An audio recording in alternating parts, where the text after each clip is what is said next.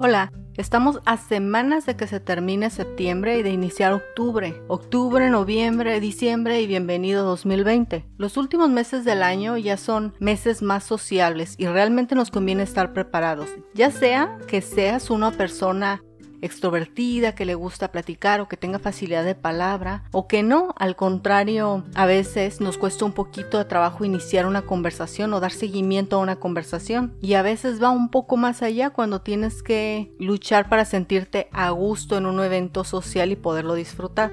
Por eso hoy vamos a ver acerca de cómo podemos ser sociablemente más seguros. ¿Cómo te puedes sentir más a gusto en una fiesta o una reunión? Muchas veces a mí me ha pasado. Quiero ir, pero luego pienso, no conozco a nadie y eso como que va menguando las ganas de ir. Y ciertamente aprender a disfrutar un evento social, aprender a conversar con otras personas, no nada más se trata de salir avante un día por, no sé, cinco horas, tres horas, no lo sé, sino se trata de saber andar por la vida. La mayoría de nosotros podríamos ser mucho más felices si nos atreviéramos a compartirnos con mayor libertad. A veces tememos que nos juzguen, miedo al rechazo, o a veces nosotros mismos sabemos que hay cosas que nos gustaría tener, no tenemos y por eso no nos exponemos a los demás. Más bien lo vemos como un poco de riesgo. Sin embargo, si te das cuenta, tú no andas por la vida juzgando a la gente y de la misma forma hay gente que te va a aceptar así como eres, sin estar pensando si tienes algo o no tienes, porque esa persona también seguramente está pensando en algo que tiene o no tiene.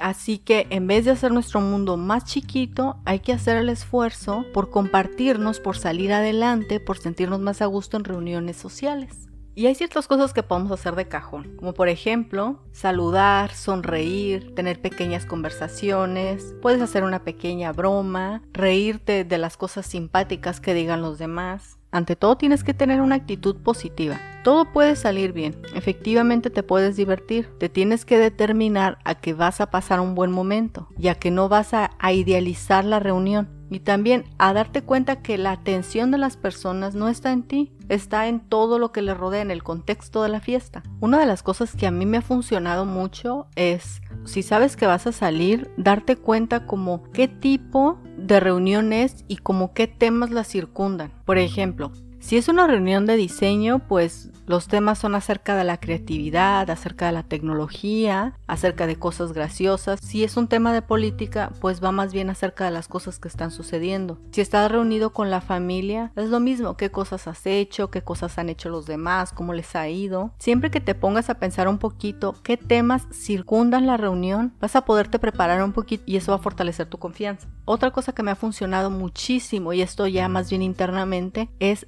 deshacerme de la necesidad de ser perfecta, deshacerme de, llegar a una reunión y que la gente crea que soy muy exitosa, que me va muy bien, que soy muy simpática, que lo tengo todo, que todo lo puedo. No, no. Mientras más humilde llegues a un lugar, mientras más tranquilo, más simpático, más dispuesto llegues a un lugar, hay más posibilidades de que la gente te reciba con mayor agrado y de que tú te sientas más a gusto, porque si tú llegas con la disposición de un poco como de humildad, todo lo que vayas ganando te va a subir, no va a haber nada que te baje. ¿Qué quiero decir con esto? Si eres, por ejemplo, bueno, vuelvo al ejemplo del diseño. Si trabajas en el diseño y llegas a una reunión pues social pero no familiar, si llegas y intentas comentar temas de actualidad para que la autoestima se fortalezca a raíz de las cosas que estás diciendo, si alguien llega y sabe más que tú, eso te bajonea, te agarra desprevenido. En cambio, si tú llegas dispuesto a aprender de los demás, no tienes nada que perder. Todo lo que la gente diga puede sumar a tu vida.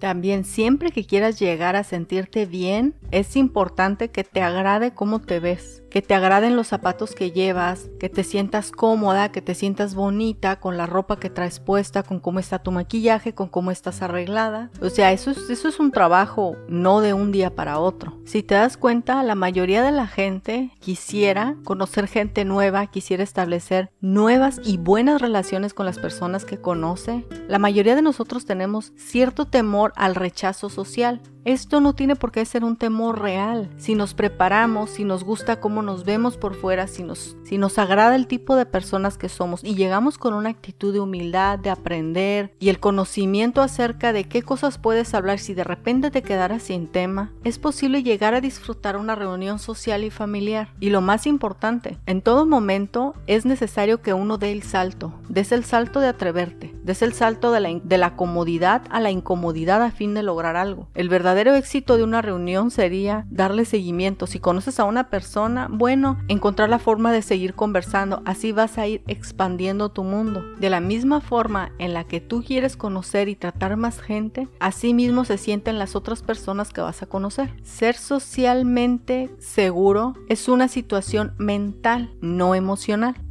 Nos vemos la próxima.